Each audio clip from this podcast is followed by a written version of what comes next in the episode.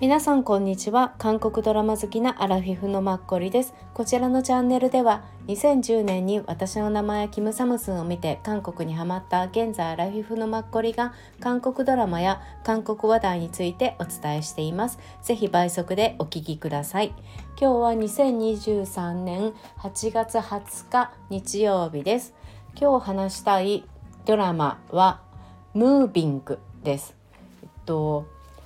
ムービング日本ではディズニープラスで8月9日から配信されました。多分世界全部で配信されていていっぺんに7話放送されその後は2話ずつっていう感じで全20話のストーリーのようです。はい。えーと、こちらについて今日は簡単な作品紹介とあと監督脚本家さんあと自分がおすすめしたい理由と結構この作品について好みが分かれるかなっていうのについて話したいと思います。ちなみに自分は一応7話まで見ました。はい。で、えー、こちらの作品なんですけどとちょっとあらすじを言うと僕らはモンスターにもヒーローにもなれるよ。超能力を隠して現在を生きる子どもたちと過去の辛い秘密を隠して生きてきた両親が時代と世代を超えて迫り来る巨大な危険に立ち向かう超能力アクションヒーローストーリーです。なんか一見してちょっと分かりにくいんですけれども基本的な「ムービング」っていうタイトルにもある通りあの超能力者の子供たち子供といっても高校生ぐらいですねあとご両親はだいたい30代以降なのかなが出てきてえっとムービングのポスターとかでは空をちょっと飛んじゃう子供重力にあの背いて体が浮いちゃう子供っていうその男の子が、まあ、主人公でもあり結構メインに出てくる子ですね。うん、その子がポスターになってます。なのでそういう感じのファンタジー的かと思いきやちょっとあの危険なあれに立ち向かうストーリーやから若干ちょっとこの人たちがだんだんあの抹殺され始めるみたいな感じでちょっと若干怖かったりもします。はい。ねえーと、これがねえーと、もともとは Webtoon カカオの Webtoon でカンプルさんっていう方が書いてる作品です。ムービングっていう。で日本でも、えっと、Webtoon がありましてそれはねピッコマで見れます。えっと全話完結していて18話分まで今現在無料です。一応貼っときます。でえっとドラマの方は普通にディズニープラスで見れるようになってます。でこのカンプルさんなんですけどすっごく人気な方でこの方が韓国のなんかねウェブトゥーンのえっ、ー、とという作品のジャンルを根付かせて Webtoon の今の地位を築いた人みたいですよ。で今現在48歳の男性の方ですね。うん、でえーと、この方の話を先に言っちゃうとあのこの方の特徴としては作品の長編がなくて今回はドラマで一応20話っていう感じなんですけれども大体が30話で完結する感じなんですって。うん、であの長編はないんだけれどもこう小説とかにもこうあるようにこうホップステップジャンプとかで1冊ずつ分かれていて何気に登場人物がリンクしてたりするようなそういう感じでこちらの Webtoon のこの作家さんも書かれることが多いみたいで今回の「ムービング」で言えばムービングの前にタイミングアゲインでこのムービングブリッジっていう感じで、まあ、あの4作品あって物語を続けていくっていう書き方をされる作家さんみたいです。うん、でこのね、まあ、作品ごとに出てくるのが今回のムービングは超能力ででもその前のタイミングとかゲインは幽霊死神とかあとブリッジでは模倣かな、うん、とかそういうふうに作品ごとにあの出てくる素材が違うっていうのもこの人の特徴。それでいて結構一番大きい私もこれすごい独特だなって今までにないなって思ったんですけれどもこのファンタジー的な要素で超能力っていうのが出てくるんだけれども実際の今現在生きてる高校生現代の時代の日常生活に結局反映されているっていうかそれと合わさったストーリーっていうのが他のね超能力ものとかとはやっぱり違うっていう特徴ですね。うん、この方のやっぱり作品ってあの平凡な現代の韓国を背景に描いてるっていうその世界観につなげているっていうところが特徴みたい。うん、で私もこれは、まあ、今までにないストーリーだなって思いました。うん、あのファンタジーである意味今,、ま、今現在の高校生をあの取り上げていたとしてもその高校生たちが飛んでっちゃうばかりとかじゃなくて超能力を使いまくるとかそういうのではなくって日常生活の中で超能力といかにこううまくバランスをとって生活していくかみたいなそういう感じなんですよね。うん、それはねすごい見ててもあ独特だなっていうのは分かります。うん、でこういう作家さんのねあの書き方だからねこうディズニープラスの方でも結構最初からこれの作品には力を入れてるみたいでなんか制作費も韓国ドラマ史上最多の、まあ、65億円ですねうん、が投入されてるみたい。ものによってはなんか50億円って書いてあるんですけど一応65億円っていう感じ、うん、みたいです。はい、なので力が入っててね最初から5シリーズぐらいで作ろうっていう考え方もあるみたい。だからこの評価が、まあ、どう出るかによってっていう感じになると思うんですけどもしまあこのねムービングが良かったらまたタイミングとかブリッジとかアゲインとかがひょっとしたら出てくるのかもしれないっていう感じみたいです。はい、でもう一個作家さんの特徴としてはあのあんまりねデッサン能力がないんですって。うん、なのでもう本人自らあんまり絵に力を入れるっていうよりもストーリー展開に重点を置いているっていううん、物語の面白さっていうところに本人も力を込めて書いているっていう感じみたい。うん、なのでね結構映画化されることが多いみたいですよ。で過去に一応映画化されてきたものが、えーとね、人気なものから一応言うんですけど、えっ、ー、と26年っていうのが295万人で、えっ、と隣人が244万人であなたを愛していますっていうのも、えーと、結構多かったみたいです。うん、それ以外はあんまりだったみたいでだからあのわざわざね Webtoon で公開していなかった自分のシナリオを映画化したりとかも、うん、してたみたいですよ。うん、なので多分それが隣人とかそういうのなのかなっていう感じですね。はい。こういうかなりね今までいろんな Webtoon だけじゃなくてやっぱりこの映画とかそういうところにも大きく関わってきた方っていう本当に今の時代の Webtoon を作ってきた方ですよね。もう40代後半だし。うんうん。って分かりますよね。うん、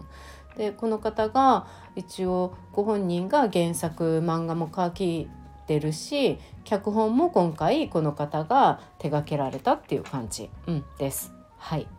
でこのまあ作家さんに関してはこんな程度で,、はい、で一応監督さんは2人いらして2人ともこうあの「キングダム」のシーズン2とかを監督された方です。はい、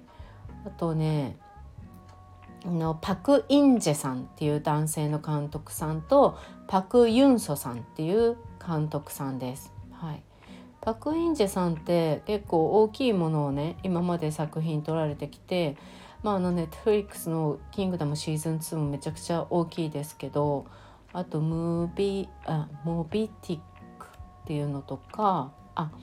特別市民かな、うん、ザ・メイヤーっていう2017年の？うん、それも撮られていて、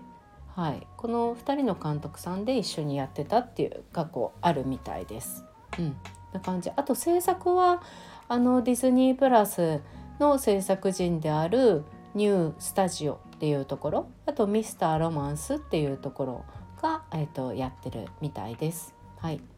そんな感じかな。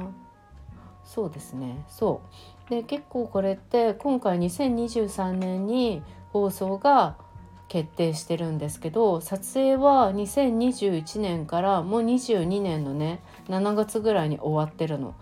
からカジノっていう結構大きい力を入れてた対策をあの放映するのをいつするかっていうその辺と兼ね合いでこれが23年になったみたい。うん、で2017年ぐらいからドラマにするかどうかっていうニュースは流れていって、まあ、2020年ぐらいからキャスティングが始まったっていうところですよね。うん、でまあこのウェブトゥーン作家さんがやっぱり今まですごくキャリアがあるっていうところで作品としては、ま、いつかやろうっていう感じで、ね、制作陣は目をつけやすいですよねだから早いうちからそういうあの起用しようみたいな話にはなりやすいんだろうなっていうのはなんとなくね聞いてて分かりますよね。うんうんそうこんな感じ。あとはですね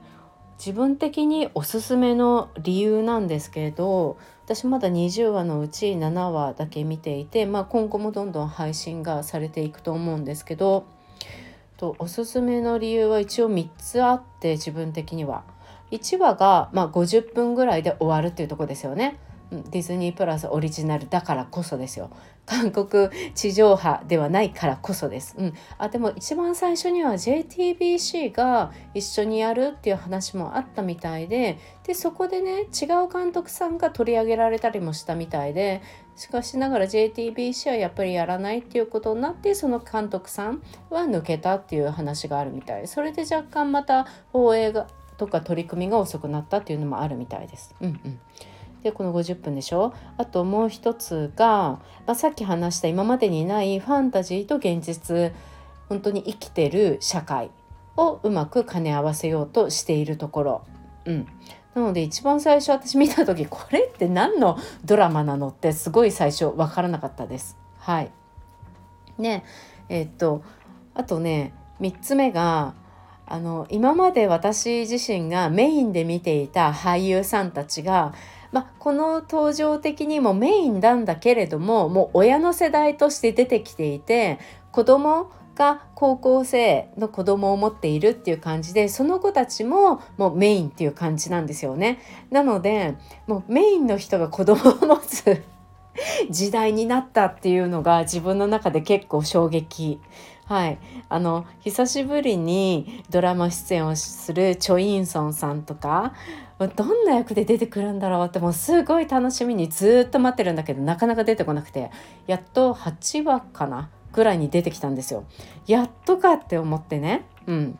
でもなんか順番にこれって出てくんのかなみたいな途中でちょっと気づいてところもあったんですけど、うん、でハン・ヒョジュさんは最初の方から出てきてくれたから可愛くていいんだけどもうハン・ヒョジュさんかなって最初女子高生を思ったらいや違うよねこの顔って思ったらまあ違う女の子でなんかその子はあのカンコンあのトゥーですごく人気になった女の子みたいなんですけどその女の子も可愛くてねすごい上手なんですけどでもハン・ヒョジュさんが今度はその主役の主人公の男の子高校生のお母さん役なんですよね。もうハン・ヒョジュさんが今私女子高生の役しても全然見れると思う。すごい可愛いと思う、まあ、お母さんって全く飾らないあの食堂のお母さんっていう感じなんですけどそれでも十分可愛いからね、うん、なんかすごいちょっとね感慨深いって感じ。でチョインさんどんな役で出てくるわけってすごい思ってひょっとしてみたいに思ったんだけどあやっぱりそうなんだって感じだったんですけど、うん、なんかねすごいまあ時代は変わる。まあそりゃそうだよね。っていう感じです。うん、で、えーと、ハン・ヒョジュさん自体はもう36なんですよ。でも相変わらず全然可愛い。でチョ・インソンさんは42歳ね。相変わらずかっこいいもうこれからどんどんねジョインソンさんもっとかっこよくなっていくと思います。うん、で一応主役のリュ・スンリョンさんっていう男性の俳優さんは、えーと、52歳ですね。リュ・スンリョンさんは前の作品とかだと「キングダム」のシーズン全部に出ていらっしゃいますねアシンジョン編以外チョン・ジヒョンさん主役以外私チュ・ジフンさんが主役でその次ぐらいに出てらっしゃるんですけど正直申し訳ない。もチュ・ジフンさんとペドゥナさんぐらいしか覚えてなくてすっごい見入ってチュ・ジフン大好きだからめちゃくちゃなんかすっごいハマったんですけどこんなに忘れてしまうもんなんだっていうぐらいでもすごく有名な方だしお顔は拝見したことがある、うん、方です。こういう方がね一人出てらっしゃるとしかもすごい大活躍っていう感じで、うん、その女の子のねお父さんを役をやるんですけど、うん、いかにもなんかハン・ヒョジュさんとチョ・インソンさんから見たら、まあ、俳優としても先輩っていう感じっていう感じですね。はい、でちょっとそうそんな感じかな。うん、そのね3つが自分的にはおすすめの理由けれどもねその最後にちょっと見るのに好みが分かれるんじゃないかなって思ったのは50分で見やすいんですよ。で1話も結構テンポよく話の1話自体の中身は早く進むしテンポがいいんだけど面白いかって言われるとどうだろうなっていう感じ6話ぐらいで結構だんだんうん、なんかフェードアウトしても無理がないかもしれない。私はハン・ヒョジュさんが可愛いから見続けられるし結構主役の男の子高校生の子も可愛いなって思ってなんか知ってるけどアルゴイッチマンかなんかに出てた男の子みたいなんですけどうん、であとチャテヒョンさんもそうなんですよ。出てくるまたチャテヒョンさんがねいい役してるんですよ、うん、バスの運転手さんですね。だからなんか私見てられるけどそうじゃない。あんまり俳優さんに興味がないとどうだろうなっていうところが結構自分的には思いますね。うん。だから結構ね結構うん結構これって好みが分かれるんじゃないかなって思う。うん。うん、何とも言えない。だから一概におすすめも